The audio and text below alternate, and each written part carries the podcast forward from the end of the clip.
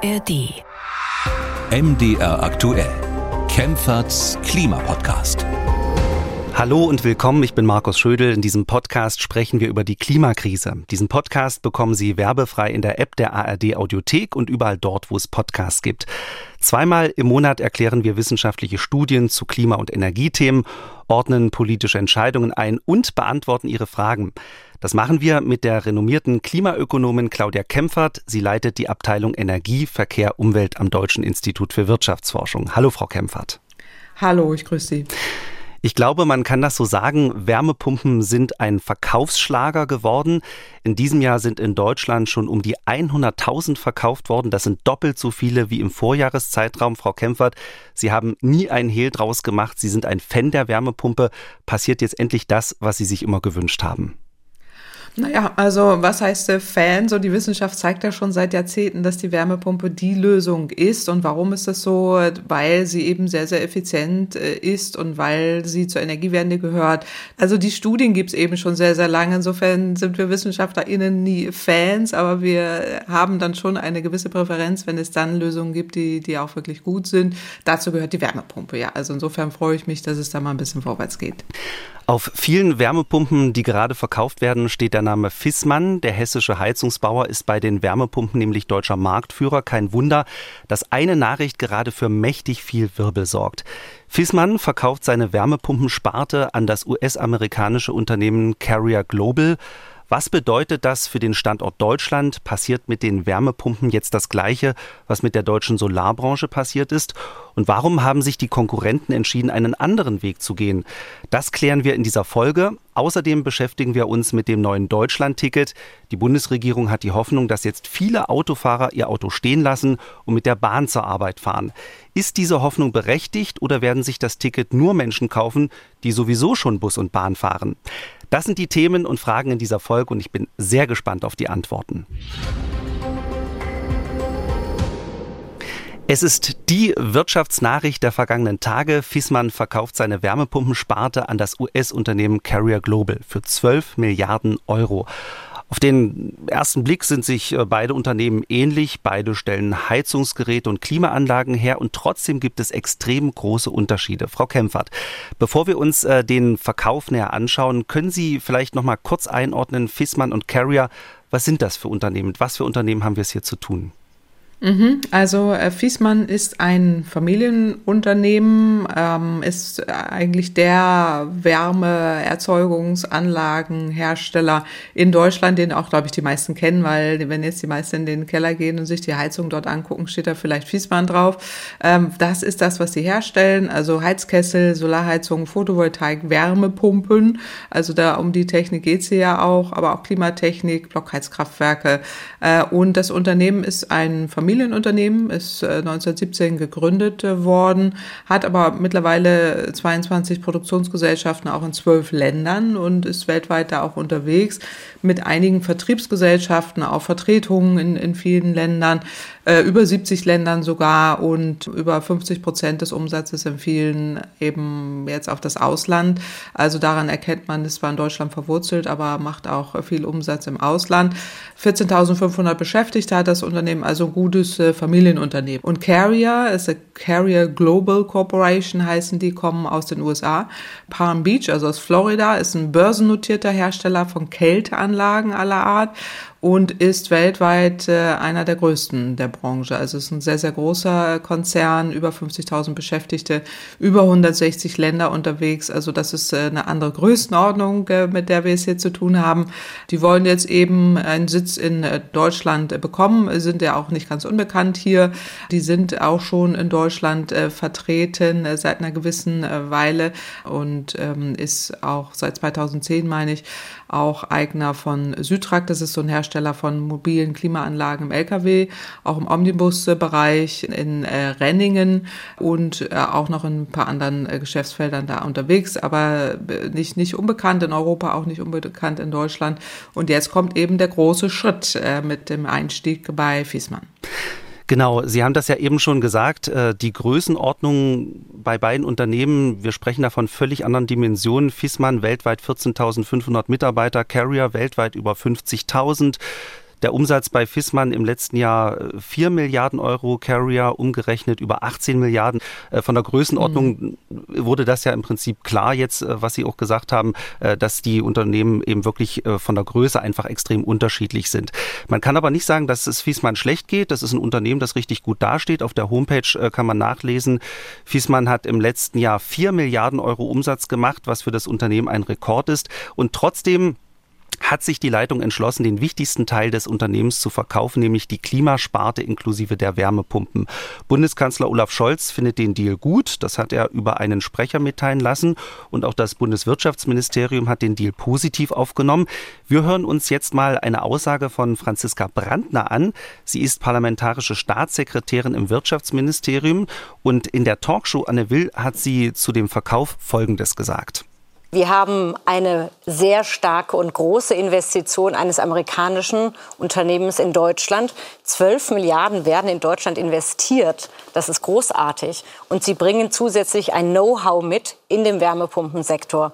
Und Fissmann hört ja nicht auf zu existieren, sondern im Gegenteil bekommt Aktien an dem amerikanischen Unternehmen Carrier. Das heißt, de facto wird da ein Klimachampion aufgebaut, ein transatlantischer, der ermöglicht, dass wir in Deutschland sogar billiger Wärmepumpen haben werden, dass Fissmann investieren kann, Milliarden in neue Zukunftstechnologien mhm. in Deutschland. Das ist eine Win-Win-Situation. Frau Kempfert, wenn man der Staatssekretärin zuhört, klingt das, als hätte Deutschland nichts Besseres passieren können als dieser Verkauf. Klimachampion, Milliardeninvestitionen in Deutschland. Sind Sie auch so begeistert wie Frau Brandner? Ja, ich bin auch begeistert, aber habe auch ein weinendes Auge, weil mich auch sofort irgendwie die Gedanken kamen, oh Gott, oh Gott, jetzt haben wir wieder das Know-how, was wir hier verlieren und wie bei der Solarindustrie in der Vergangenheit, dass wir da eben wichtige Komponenten ziehen lassen, aber wenn man sich das mal genauer anguckt, ist es schon so, dass man da auch durchatmen kann und auch sehen kann, da gibt es einige Vorteile. Also erstmal Arbeitsplätze werden gehalten, die sind ja auch hier, das soll ja auch so sein. Wichtig ist aber auch vor allen Dingen Forschung und Entwicklung in diesem Bereich und deswegen muss man da aufpassen, dass da nichts abwandert, wie bei der Solarindustrie, wo wir ja eben sehr viel nach China verloren haben, auch inklusive des Know-hows. Das sollte bei den Wärmepumpen wirklich äh, nicht äh, passieren. Deswegen kann man da aufpassen. Aber wenn man sich jetzt nochmal genau anschaut, was passiert jetzt eigentlich bei diesem äh, Deal, es ist ja so, wie die Frau Brandner auch gesagt hat, der Hauptsitz des, äh, dieser Fiesmann Climate Solutions verbleibt ja auch in Deutschland, in Allendorf. Äh, auch die deutsche Produktion bleibt bestehen. Die Wärmepumpen werden weiterhin in Europa für Europa produziert. Der bestehende Vorstand und auch das Führungsteam von Fiesmann sollen ja jetzt auch äh, unter der Leitung von äh, CEO Thomas Heim äh, das Geschäft weiterführen, also auch für Kontinuität äh, sorgen und dieses äh, integrierte Premium-Angebot von Fiesmann äh, durch auch Produkte von Carrier zusätzlich ergänzt werden. Also das Produktangebot wird hier erweitert, das ist erstmal gut äh, und auch äh, wichtig. Es ist ein eigenständiges Familienunternehmen, das dann aber auch in den äh, Besitz äh, dann übergeht in die Carrier Solutions oder Fissmann Carrier Solutions. Ähm, die Familie Fissmann wird aber eben auch diese unternehmerischen Aktivitäten fortführen. So kann man das zumindest auf der Webseite von denen nachlesen und ähm, insofern ist es schon so, dass da eben jetzt auch Geld aus den USA, aus dem Ausland äh, zu uns äh, kommt und dieses Unternehmen gestärkt wird ähm, dass das Kapital da fließt. Das ist auch äh, gut, weil jetzt kann expandiert werden oder auch mitgehalten werden, weil der Druck jetzt auf dem Markt, der wird zunehmen. Die Wärmepumpen werden boomen. Aus Sicht der Familie, ich verstehe das total, ist der Verkauf zum jetzigen Zeitpunkt sicherlich nachvollziehbar. Umgekehrt hätte ich es besser gefunden. Fiesmann kauft Carrier, aber das war sicherlich nicht möglich. Wir haben ja eingangs schon gesagt, das sind ganz andere Dimensionen dahinter. Also insofern, ja, ist es gut, wenn hier auch in Deutschland investiert wird aber äh, es ist nicht mehr ein deutsches Unternehmen in dem Sinne, es ist ein amerikanischer Großkonzern, der dann äh, zu großen Teilen dieses Unternehmen besetzt, ja. Also wir halten mal fest, positiv ist, dass äh, Fissmann einen finanzkräftigen Investor hat, weil der Markt für Wärmepumpen wächst und große asiatische und amerikanische Unternehmen wahrscheinlich auf den Markt drängen. Und äh, Unternehmen müssen Wärmepumpen in Masse und billig herstellen. Und das geht oder zumindest hat äh, Fissmann sich dafür entschieden, das geht eben nur mit einem großen äh, finanzkräftigen Investor. auf der negativen. Ja, und, und ja, genau, vielleicht noch ein Satz, äh, genau, und die Produktpalette wird auch ein bisschen erweitert, so, ne? Weil die Amerikaner bringen ja auch eigenes Know-how in anderen Segmenten mit, so, da wird man wächst insgesamt. Aber das Negative ist eben, weil mir ging es eben auch so wie Ihnen, als ich die Nachricht äh, vom Fissmann verkauft gehört habe, hat mich das total an die Solarindustrie erinnert. In den 2010ern haben chinesische Unternehmen deutsche Solarunternehmen aufgekauft, sind damit an die deutsche Technik rangekommen und an das ganze deutsche Know-how. Und dann haben sie im Ausland viel billiger produziert und bei uns in Deutschland wurden die Produktionsstandorte dicht gemacht. Und äh, nun kauft eben ein amerikanisches Unternehmen einen deutschen Wärmepumpenhersteller. Also Sie sehen da schon Parallelen oder gibt es da schon nochmal Unterschiede? Also es gibt äh, gravierende Unterschiede, es gibt Parallelen, aber es gibt auch gravierende Unterschiede. Die äh, Parallelen ähm, liegen darin vielleicht, äh, dass man das Know-how verliert. Ähm, gerade weil wir jetzt ja einen ausländischen, äh, nicht nur Investor haben, sondern ein Unternehmen, was äh, Fiesmann kauft und äh, damit eben auch die Gefahr da ist, äh, dass Know-how verschwindet, dass äh, äh, wertvolle ähm, Innovationen und äh, gerade die Produktentwicklung und so weiter nicht mehr im Besitz sind eines deutschen Konzerns und auch hier äh, vor Ort dann entsprechend dieser Konzern das fortführen kann. Ich sehe aber durch die Konstruktion, die ja auch Fissmann hier gewählt hat, die ich ja gerade schon sagte, das Unternehmen bleibt ja in Deutschland, verbleibt in Allendorf, äh, es bleibt eine deutsche Produktion, äh, die, die Wärmepumpen werden auch weiterhin in Europa, für Europa produziert.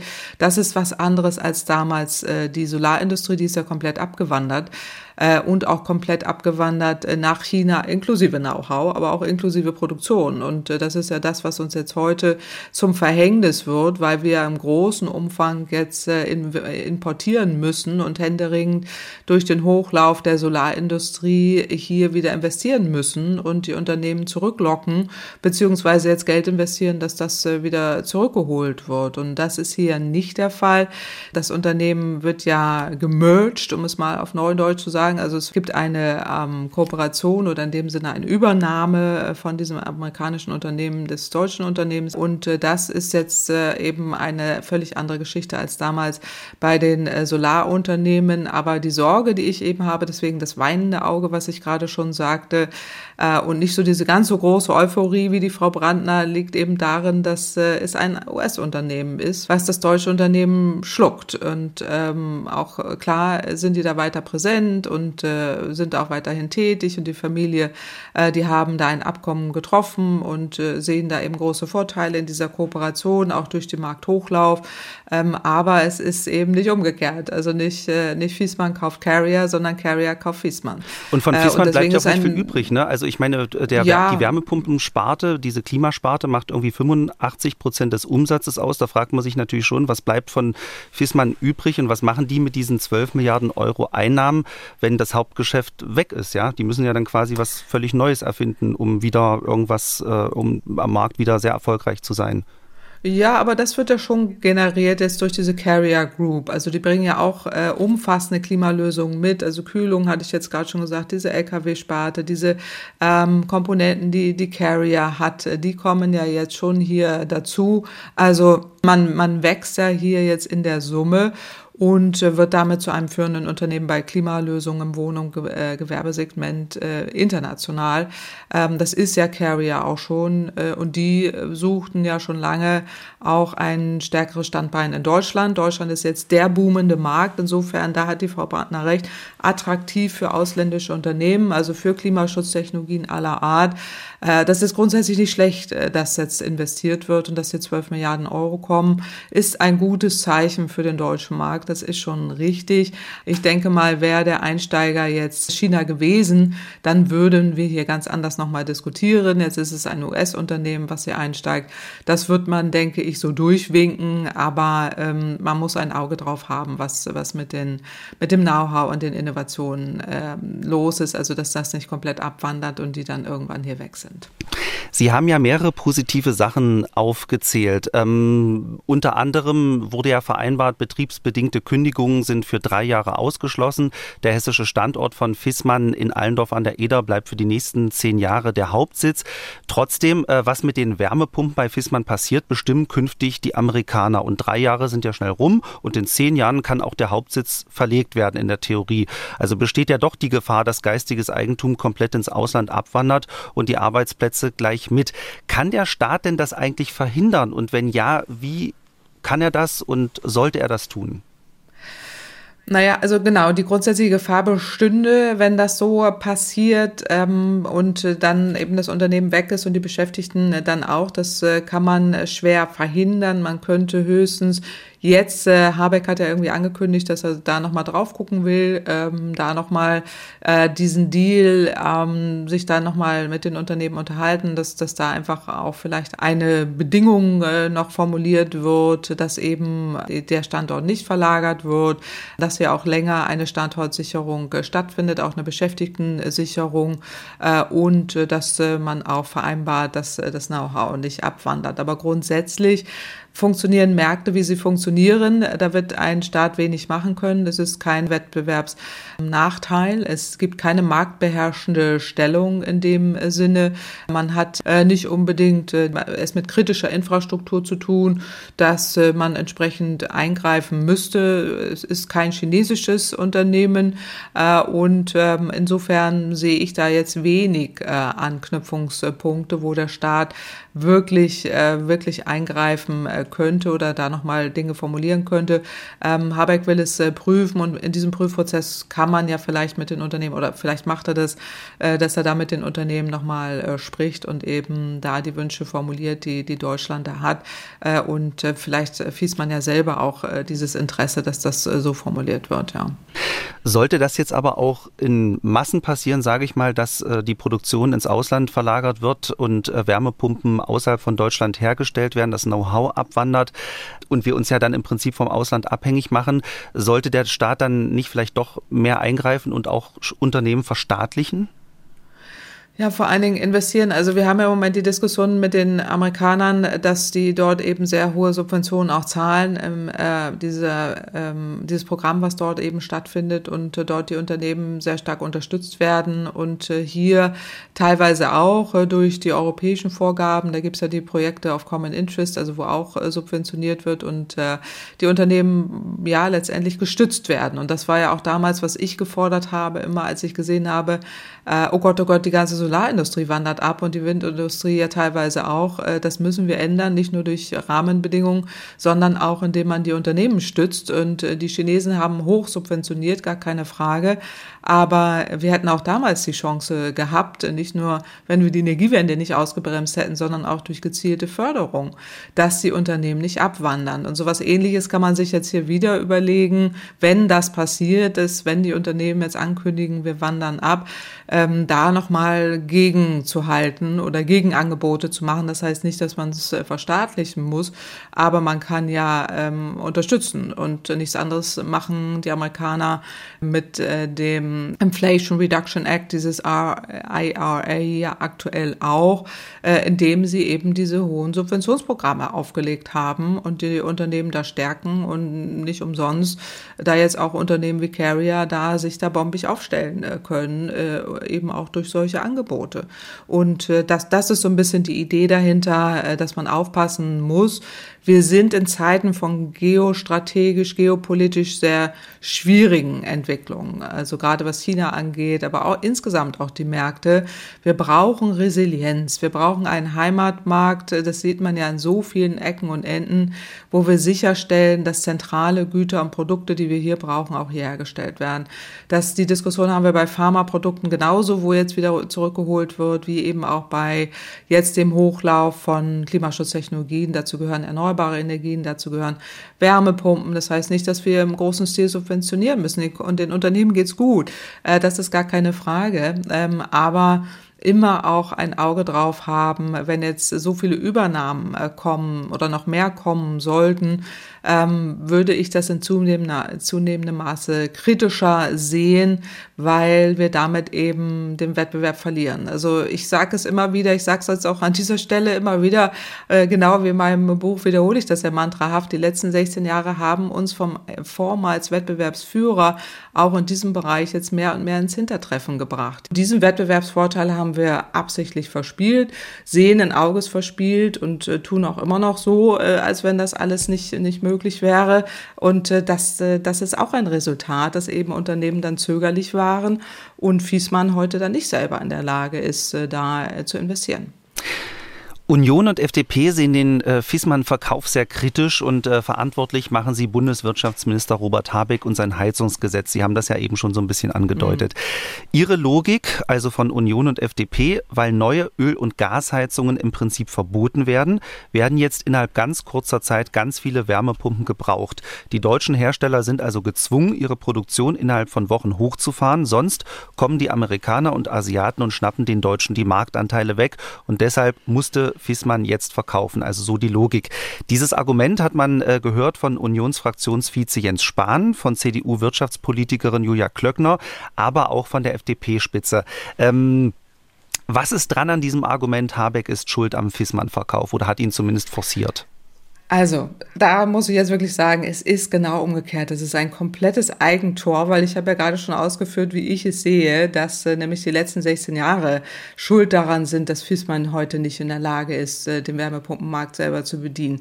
Ähm, die Wärmepumpe, es wird ja jetzt so dargestellt, als wenn das irgendwie so eine, so eine Idee ist hier irgendwie von äh, irgendwie so einem Wirtschaftsminister, der da morgens aufgestanden ist oder aktuellen Staatssekretär, der morgens aufgestanden ist und sich das ausgedacht hat. Ich sage es nochmal, die Studien seit über 20 20 Jahren sind da klar. Die Wärmepumpe hat sich irgendwann so weiterentwickelt, auch die Innovationen und Technologien, die da gekommen sind, dass sie einfach unschlagbar effizient ist und dass sie so viel billiger ist und dass sich der Markt dahin entwickelt. Und wenn Sie ein neues Gebäude heute bauen, baut Ihnen da ja auch kein Heizungstechniker da mehr eine alte Anlage ein, sondern Wärmepumpen. Äh, und äh, dass auch in Altbauten äh, das möglich ist, zeigt einfach die Forschung. Also da gibt es zig Studien auch von uns, aber auch von vielen, vielen vielen anderen, die das zeigen, auch international. Und der Markt bewegt sich dahin, auch gerade in vielen anderen Ländern. Die Amerikaner wissen das, die Chinesen auch. Und die investieren eben und der Markt boomt da ja schon ewig. Und äh, die sind dort super aufgestellt und die wurden subventioniert und die ähm, Wärmepumpen werden immer billiger. Das ist gut für die Verbraucher. Aber es hat hier dazu geführt, eben diese fehlerhafte Politik äh, der ähm, Kollegen, die Sie da gerade genannt haben, der äh, CDU-Politiker, äh, teilweise auch FDP, äh, die, diese Politik hat ja dazu geführt, dass man hier den Unternehmen suggeriert hat, auch, naja, ihr braucht äh, neue Heizungstechnik, brauchen wir nicht. Öl- und Gasheizung kann ja ewig so weitergehen, wo in anderen Ländern Ländern Skandinavien schon längst Öl- und Heizungsverbote kamen, haben wir immer noch hier so getan, als wenn es ewig so weitergeht. Wir sind im europäischen Vergleich vor, auf dem vorletzten Platz. Alle anderen Länder machen deutlich, deutlich mehr, was Wärmepumpenausbau angeht. Warum ist das so? Weil die Politik äh, eben so lange gezögert hat, weil man hier suggeriert hat, es kann ewig so weitergehen wie bisher. Und das tun sie heute noch. Und dann, wenn jetzt die Politik geändert wird, also jetzt kann man darüber diskutieren und auch darüber streiten, ob das jetzt so klug war, was da jetzt äh, kommuniziert wurde, wie man es angegangen ist und was da alles passiert ist, das, das kritisiere ich auch. Aber man kann nicht sagen, äh, es ist jetzt die fehlerhafte Politik, die man jetzt macht, sondern es ist aus meiner Sicht eindeutig das Resultat der fehlerhaften Politik der Vergangenheit und auch dann eben zögerliche Unternehmen, aber die zögern, weil der Markt in Deutschland äh, sich nicht entwickelt hat. Diese Wärmewende muss ja endlich beginnen. Wir sind, ich sage es nochmal, im europäischen Vergleich wahnsinnig äh, spät dran. Ich habe äh, jetzt im Zuge auch eben der Vorbereitung auch mit dem Buch mir alte Vorträge angeschaut. Aus dem Jahr 2008 habe ich einen Vortrag gehalten über die Vorteile der Wärmepumpe. 2008 ist eine Weile her. Damals auch vor Branchenkreisen. Äh, und ich war auch häufig häufig bei vielen Heizungsherstellern zu Gast. Wir haben immer schon diskutiert und alle haben mir immer gesagt, war, was passiert da in Berlin? Äh, wieso kriegen wir hier die komischen Marktanreize? Wieso sind wir immer noch auf dem Öl- und Gastrichter? Die Innovationen gehen doch in eine ganz andere Richtung. Äh, es war immer äh, auch die Frage dahinter, was ist da los? Äh, und wieso passiert das so? Das heißt, diesen Ball, das, also das, was da gesagt wurde, muss man komplett umdrehen. Ich sehe es genau umgekehrt. Die CDU hat maßgeblich dazu beigetragen, dass das so ist. Wasch mir den Pelz, aber mach mich nicht nass, war immer diese Politik. Und das wird nicht funktionieren. Und wir sind heute da, wo wir heute sind. Der Markt ist nicht entstanden. Wir haben unsere Champions, die wir hatten, auch 2008, äh, 2009, auch in der Klimaschutztechnik, verloren, äh, weil eben die Politik äh, so war, dass alles wieder auf fossile Energien gedreht wurde und die Welt sich aber weiter dreht und überall Klimaschutz gemacht wird. Es wird ja immer das Gegenteil behauptet, das stimmt aber nicht. Die Märkte sind deutlich weiter mittlerweile und die Unternehmen sind an uns vorbeigezogen. Also wir haben wirklich diese Märkte verspielt und eben Unternehmen da auch unnötig äh, lange im Unklaren äh, gelassen, dass der Markt sich dahin entwickelt, war in der Branche wirklich lange bekannt, über äh, 15 Jahre bekannt. Also hier kann überhaupt nicht davon geredet werden, mit der Brechstange vorzugehen, um jetzt mal Herrn, äh, Herrn Spahn zu zitieren, sondern es äh, muss genau umgekehrt äh, sein. Die Konsequenz ist eben äh, aus dem Nichthandeln der CDU oder 15 Jahre diese verschlafene Wärmewende, die vorgegaukelt hat, alles kann so weitergehen, hat uns dazu geführt, dass wir die Unternehmen unnötig geschwächt haben, dass wir im Vergleich zu asiatischen Herstellern schlecht dran sind, dass uns US-Unternehmen aufkaufen, äh, ist auch eine Konsequenz äh, daraus obwohl man bei der Klimaschutztechnik äh, noch immer auch gut aufgestellt ist. Also auch ein Unternehmen wie Fiesmann ist ein gut aufgestelltes Unternehmen, aber die könnten wirklich weltweit führend sein. Auch im Bereich der Wärmepumpe hätte man da nicht äh, zu, zu lange geschlafen. Fiesmann äh, gilt in Deutschland als Marktführer bei den Wärmepumpen. Es gibt aber noch andere Hersteller wie Bosch und Weiland. Äh, sie wollen offenbar nichts verkaufen und gehen einen anderen Weg als Fiesmann. Sie fahren die Produktion von Wärmepumpen hoch ohne fremden Investor. Bosch baut in Polen zum Beispiel eine Wärmepumpenfabrik. Äh, Weiland ist schon einen Schritt weiter und hat in der Slowakei eine neue Fabrik fertig hochgezogen. Warum gehen die Konkurrenten von Fiesmann einen anderen Weg und ist dieser Weg der bessere, der richtige? Der, der Punkt ist hier, dass Bosch seine Produktion aus eigener Kraft äh, die ähm, erhöhen kann und äh, auch zubaut. Also bis 2030 will Bosch über eine Milliarde Euro investieren, auch in die Fertigung, auch in die Entwicklung. Ähm, da wird gebaut in Polen äh, ein Unternehmen, auch, ähm, auch in Europa sollen die Standorte dieser Wärmepumpenherstellung äh, gestärkt werden. Die sitzen ja in Hessen und da begannen die ja jetzt auch schon, haben ja auch äh, schon was hochgefahren äh, auch für die Wärmepumpenentwicklungskapazitäten. Ähm, die haben das da auch schon deutlich ausgebaut und äh, die Verkaufswahrscheinlichkeit, also dass die jetzt äh, verkaufen oder gekauft werden, ist eher gering. Also die schließen das da jetzt wohl auch nicht aus, wie man da jetzt nachlesen kann auf deren Webseite, dass da irgendwas äh, verkauft wird. Das kann man ja auch nie, aber das ähm, halte ich doch für eher äh, unwahrscheinlich, dass das da jetzt ähnlich passiert wie, wie, bei, bei, wie bei Weiland. Ähm, aber die sind eben sehr gut aufgestellt. Die haben sehr früh eben wie auch schon sehr Wissmann, stark auf Wärmepumpen Wie bei gesetzt. Wissmann, ne? Genau. Hm. Na, die haben eben sehr viel stärker auch auf Wärmepumpen äh, gesetzt ähm, und sind da eben jetzt auch in der Lage, da aus eigenem, aus eigener Kraft ähm, da entsprechend äh, zuzubauen. So und das ist äh, bei Weiland ähnlich. Also da gibt's auch keine Verkaufspläne. Die investieren auch Milliarden. Äh, drittgrößter Europas drittgrößter Wärmepumpenhersteller ist der Weiland. Auch die verdienen äh, sehr sehr gut im Moment, auch im Familienunternehmen Unternehmen ähm, hat den Umsatz deutlich, deutlich gesteigert und werden das auch weiterhin tun jetzt bei den Absatzmärkten.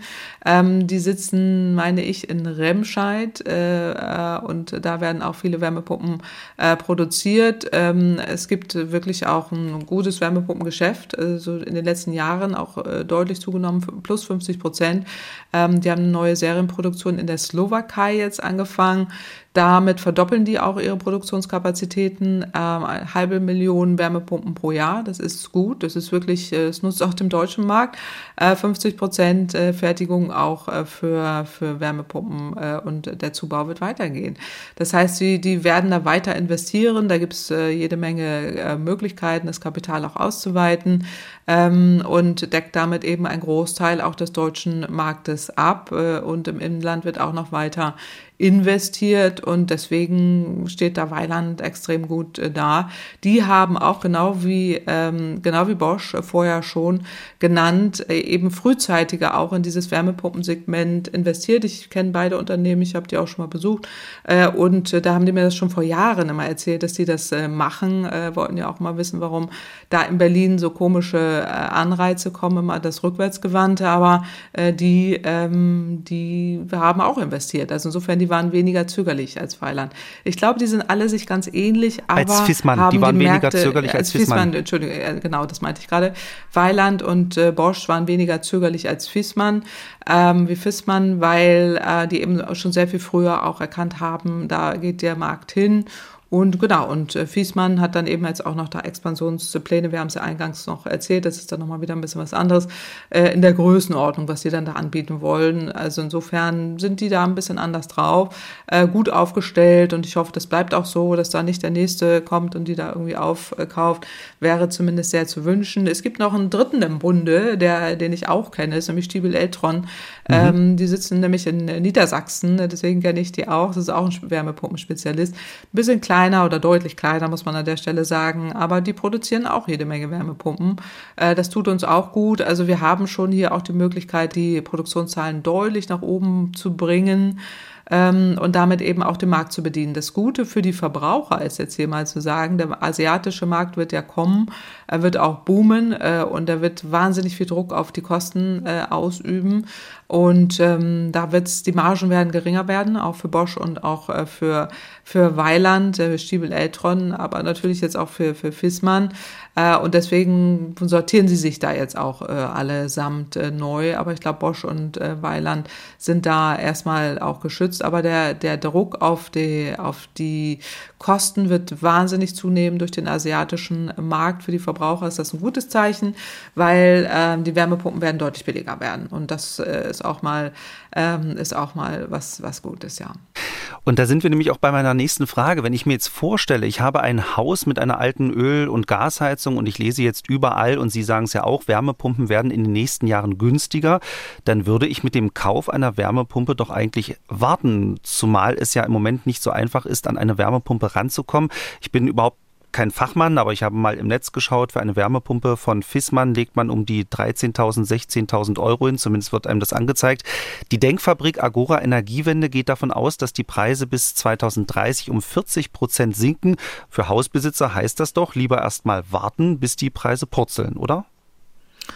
Ja, also im Moment ist natürlich auch jetzt so viel Druck drauf auf dem Markt äh, durch die verwirrenden Signale, die da kommen, dass die Preise auch, äh, ich glaube, teilweise künstlich hochgeschraubt wurden, um die Margen da jetzt nochmal mitzunehmen, äh, die es da vielleicht noch mitzunehmen gibt, so aktuell. Das weiß ich nicht, ob sich das jetzt so in den nächsten Jahren so stark entspannt, zumal der Nachholbedarf jetzt einfach so groß ist. Und das, wir haben noch ein anderes Problem, das ist eben, ähm, dass die Handwerker fehlen und da muss, müssen Fachkräfte jetzt auch dringend umgeschult, ausge ähm, umgeschult werden. Wir brauchen eine Ausbildung, die da stärker stattfindet für die Handwerker, damit eben auch ein bisschen Druck aus dem Markt herauskommt, was diese Knappheiten angeht.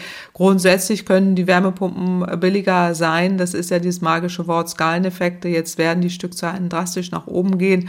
Ähm, das heißt, die Kosten werden sinken müssen. Die asiatischen Hersteller werden auf den Markt drängen. Äh, ich hatte einige schon eben aus, äh, aufgezählt. Es gibt aber auch die japanischen Hersteller, die sehr viel billiger sind. Panasonic, Mitsubishi aus Japan, Südkorea, Samsung äh, und so weiter. Die werden jetzt alle kommen und das lohnt sich für, für die und für die Verbraucher, sich das da jetzt auch in der Palette anzugucken.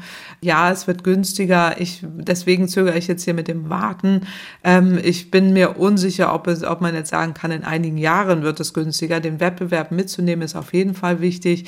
Ähm, aber wir haben Druck im, im Markt und äh, man wird sehen, ob das jetzt wirklich dazu führt, dass man da jetzt schon in den nächsten Jahren so viel äh, billigere Effekte oder billigere Handwerker oder sowas bekommt. Ähm, das, äh, da bin ich noch etwas skeptisch, aber vermutlich wird das so sein. Ich glaube, aktuell auch schon, dass man jetzt diese ganz hohen Preissprünge davon schon wieder etwas, äh, etwas weggeht, weil auch der Druck etwas rauskommt, weil jetzt durch die höheren Zinsen auch Bauprojekte nicht mehr so umgesetzt werden zu größten Teilen. Zu den Wärmepumpen äh, haben wir auch eine Hörerfrage reinbekommen. Sie wissen, Frau Kempfert beantwortet in diesem mhm. Podcast auch Ihre Fragen.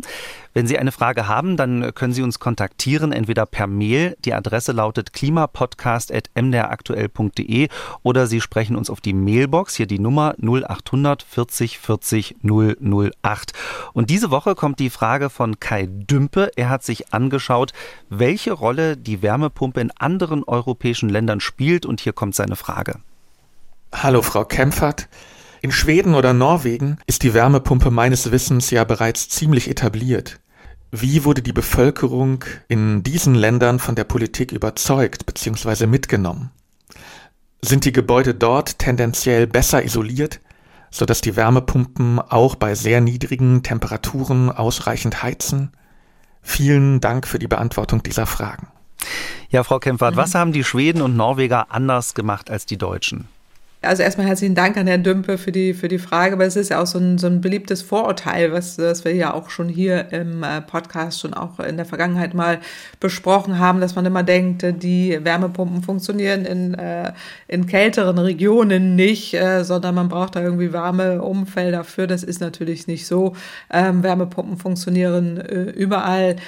Sie sind auch nicht überall laut oder teuer oder ineffizient, sondern sie funktionieren überall, auch gerade in Ländern, wo es sehr sehr kalt ist, was man ja hier sieht.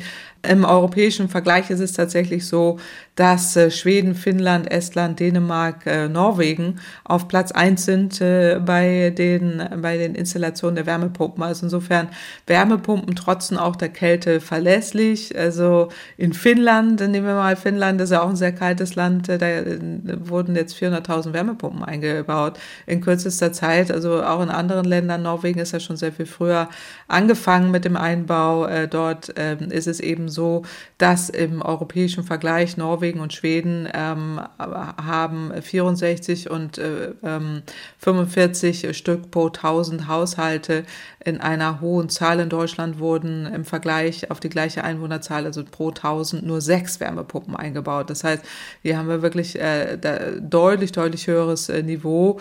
Ähm, Schweden, Norwegen, Finnland ähm, bauen schon seit Jahrzehnten Wärmepumpen im hohen Norden ein. Ähm, und Skandinavien liefert damit eben auch die Blaupause dafür, dass Wärmepumpen äh, auch in Deutschland natürlich ein zentrales Werkzeug der Wärmewende sein müssen und auch sind. Und diese Studien sind auch seit Jahrzehnten äh, bekannt. Norwegen ist ja ein Land von Öl und Gas. Sie produzieren ja sehr viel selber, nutzen das aber nie, äh, Öl und Gas zum Heizen. Die haben ein Ölheizungsverbot seit 2020. Ähm, der Energiebedarf wird weitestgehend aus Wasserkraft gedeckt. Das ist nun ein Vorteil. Da haben die eben die hohen Mengen an Wasserkraft und äh, haben deswegen viel Strom aus Wasserkraft. Und deswegen nutzen die schon ganz, ganz lange eben Stromheizung, also Wärmepumpen. Äh, und das ist über 96 Prozent. Der Rest kommt aus Abwärme. In Schweden ist es ähnlich groß, nicht ganz so groß. Es ist so, dass die 50 äh, Prozent der Heizenergie auch aus Abwärme kommt, aus Industrieanlagen, also in erster Linie Fernwärme und 30 Prozent sind Stromheizungen, also Wärmepumpen äh, und dann 20 Prozent irgendwie erneuerbare Energien und die haben auch schon lange ein Ziel ausgegeben. 100 Prozent äh, fossilfrei wurde schon vor, vor über fünf Jahren ausgegeben, vor über zehn Jahren bis 2020 und das wurde erreicht. Also insofern ähm, der, der Gebäudebestand ist ganz, ganz ähnlich zu Deutschland, äh, auch schon lange. Die Baujahre sind ähnlich, ähnlich alt, äh, ähnlicher Sanierungszustand. Das zeigt ein europäischer Vergleich, auch der Europäischen Kommission. Ähm, und die meisten Wärmepumpen wurden mit Bestands gebauten installiert, auch ohne Fußbodenheizung im Übrigen. Also da gibt's äh, die zu äh, gibt's genügend Wärme, die man eben mit einer Wärmepumpe herstellen äh, kann. Also und der, die Frage von Herrn Dümpe ist ja berechtigt, warum liegt es, äh, woran liegt es denn überhaupt, dass in Deutschland im Vergleich weniger Wärmepumpen eingebaut werden, in Skandinavien aber deutlich äh, mehr, obwohl es da sehr viel äh, sehr viel Geld da ist äh, und dort eben die meisten Wärmepumpen ähm, installiert werden. Ähm, da ist es ist es so, dass eben die äußeren Bedingungen genauso sind. Also die Ausgangsbedingungen sind gleich, es ist äh, deutlich kälter und trotzdem werden sehr viel mehr verbaut. Es gibt äh, zwei, ähm, zwei Antworten auf die Frage, warum das da äh, deutlich äh, früher und besser äh, passiert ist. Das eine ist, sind eben auch die politischen Maßnahmen, äh, die dahinter stehen. Die Umbaumaßnahmen wurden schon früh auch mit Steuererleichterungen ähm, gefördert und auch direkt äh, gefördert. Ähm, der zweite Grund ist auch, ein wesentlicher Grund ist äh, ein Kostenvorteil beim Strom, ähm, denn der Strompreis ist dort sehr viel günstiger, ähm, was einerseits in Norwegen an der Wasserkraft hängt, aber in äh, Schweden auch hohe erneuerbare Energien, aber auch äh, äh, insgesamt äh, die, der, der Strom äh, sehr viel billiger ist. Das heißt, die Betriebskosten ähm, sind tatsächlich sehr viel geringer äh, und auch die politischen Rahmenbedingungen. Nicht nur, dass eben Ölheizungen verboten äh, wurden, sondern dass man in Skandinavien schon sehr viel früher mit Strom äh, geheizt hat als äh, mit Gas oder Öl. Ähm, der Strompreis war niedrig, die Gestehungskosten damit auch niedrig und die Wärmepumpentechnologie äh, wurde sofort erkannt, ist deutlich, äh, deutlich effizienter und man verbraucht sehr viel weniger Energie. Also dort ist man einfach auch politisch sehr viel klüger, weil man erkennt, ähm, damit lässt sich eben sehr viel ähm, sehr viel mehr Energie einsparen, hat niedrigere Strompreise und in Schweden gibt es noch dieses sogenannte Warmmietenmodell, ähm, das auch nochmal interessant ist, äh, wo eben äh, die Warmmieten, die ähm, Mieter eben die Warmmiete bezahlen und damit automatisch ein Anreiz da ist, äh, für die Hausbesitzer zu isolieren und energetisch zu sanieren. Das heißt, sie haben dann auch mehr energetisch saniert, sind da auch schon deutlich weiter und nutzen dann eben auch in erster Linie Wärmepumpen. Das heißt also, hier ist man einfach technologisch weiter. Äh, die politischen Rahmenbedingungen waren besser äh, und die Menschen wollen äh, geringe Kosten haben. Und das, das muss auch die Antwort dann hier sein. Also einerseits, dass wir energetisch sanieren, aber auch dass das Zweite, was wir hier diskutieren müssen in Deutschland, ist, dass der Strompreis niedriger sein muss. Und auch da nochmal, der Strompreis könnte heute deutlich niedriger sein, wenn wir mehr erneuerbare Energien im System hätten. Also man erkennt in Schweden und Norwegen kann es ja gehen. Die sind deutlich, deutlich weiter und demnach äh, kann das und sollte das in Deutschland auch gehen.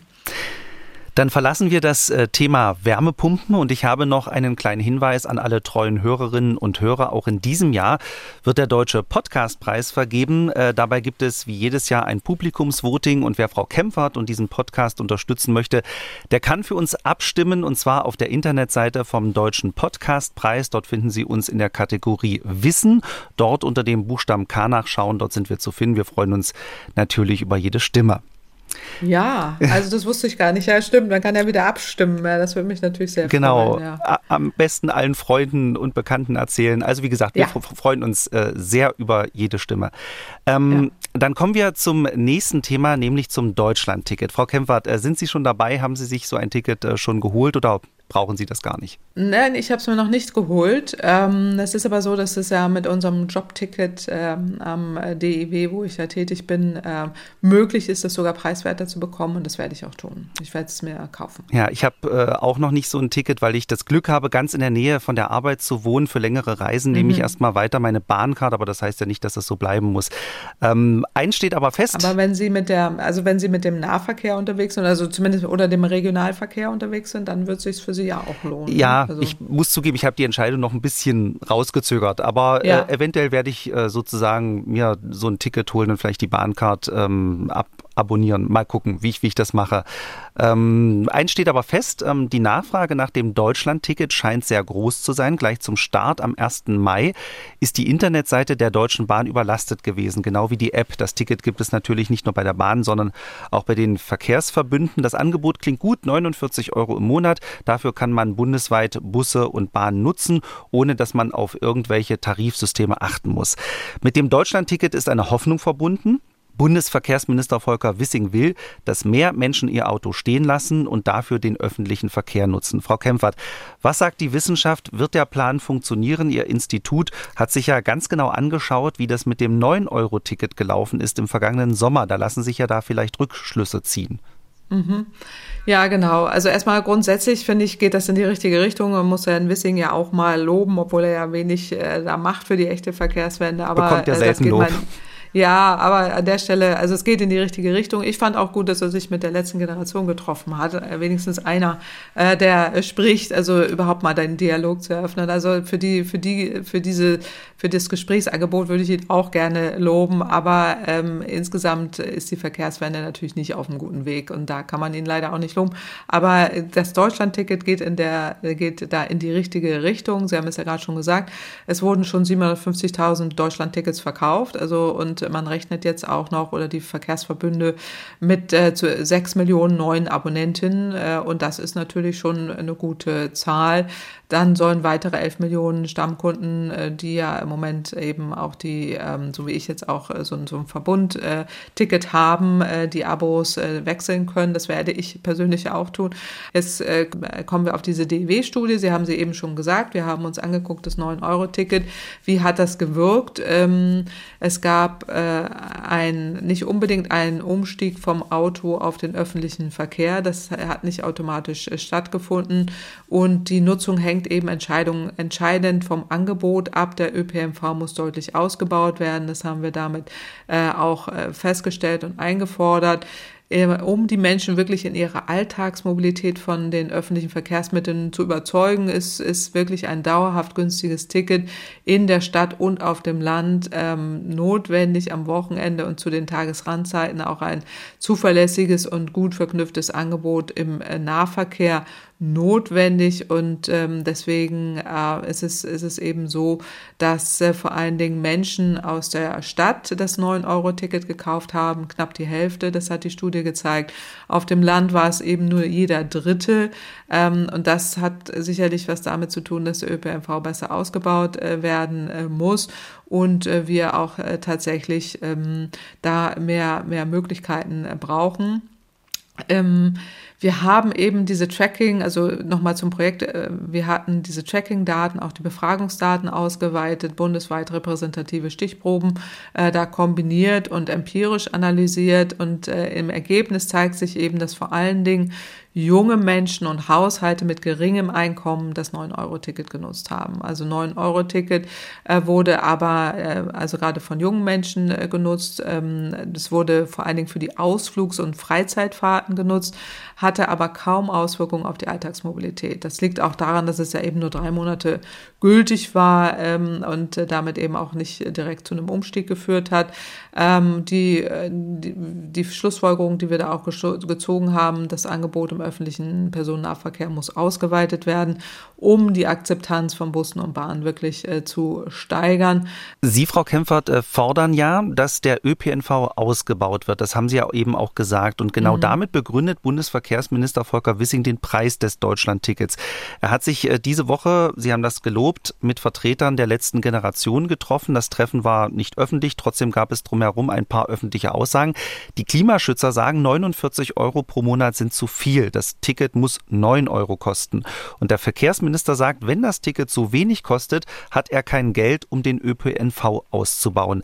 Und wie Sie ja auch sagen, Frau Kempfert, ist der Ausbau notwendig, sonst fahren die Autofahrer weiter Auto und lassen Busse und Bahnen links liegen. Ähm, sehen Sie das also ähnlich wie Herr Wissing? Nee, also das sehe ich nicht ähnlich wie Herr Wissing, ähm, weil äh, die Frage ist ja, man kann ja das eine tun, ohne das andere zu lassen. Also 9-Euro-Ticket, da hat die letzte Generation recht, äh, ist wirklich der Preis, den sich alle leisten können äh, und wo man auch eher eine soziale Gerechtigkeit hat und wo man auch wirklich dann einen deutlichen Umstieg äh, sehen würde. Das zeigt ja auch äh, diese erste Auswertung.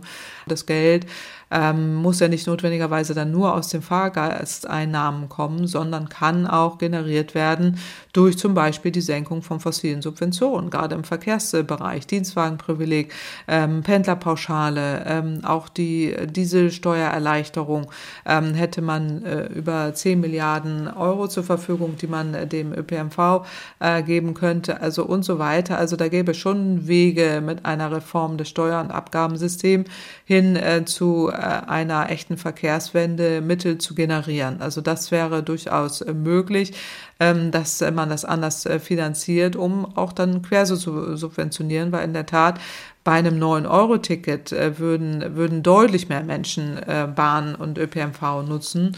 Äh, und 9-Euro-Ticket würde dann ja am besten auch für die Bahn gelten. Aber dann hat man wirklich eine erheblich höhere Nachfrage. Das heißt, man muss auch mehr Züge zur Verfügung stellen. Sie müssen pünktlich sein, sie müssen attraktiver sein. Der Schienenverkehr muss gestärkt werden insgesamt. Also da braucht man deutlich, deutlich mehr Mittel.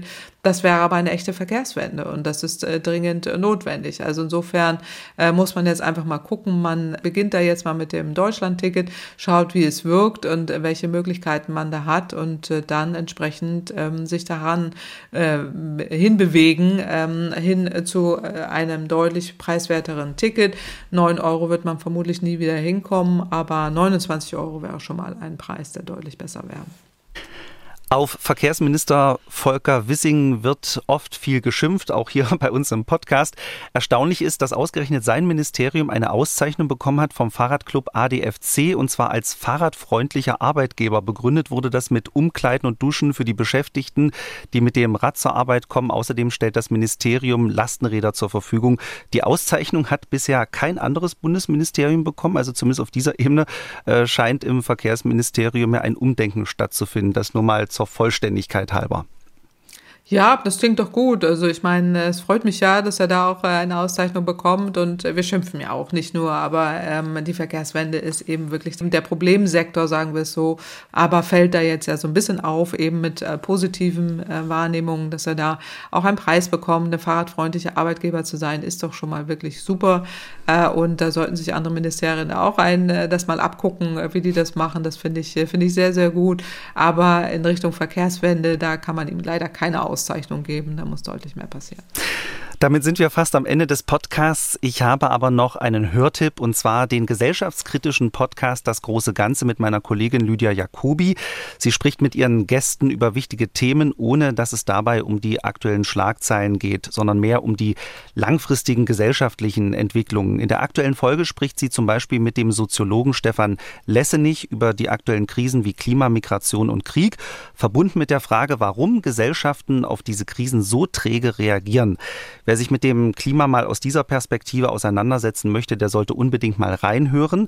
Den Podcast finden Sie auf der Homepage von MDR aktuell und natürlich auch in der ARD Audiothek. Und wer Klimainfos lieber per Mail bekommen möchte, der MDR schickt jeden Freitag ein Newsletter raus, das MDR Klima Update. Registrieren können Sie sich auf der Seite von MDR Wissen. Ich bedanke mich bei allen Hörerinnen und Hörern und äh, natürlich bei Ihnen, Frau Kempfert. Die nächste Folge von Kempferts Klima Podcast gibt es dann wieder in zwei Wochen. Ja, vielen Dank und schöne Woche. MDR aktuell. Kempferts Klima Podcast.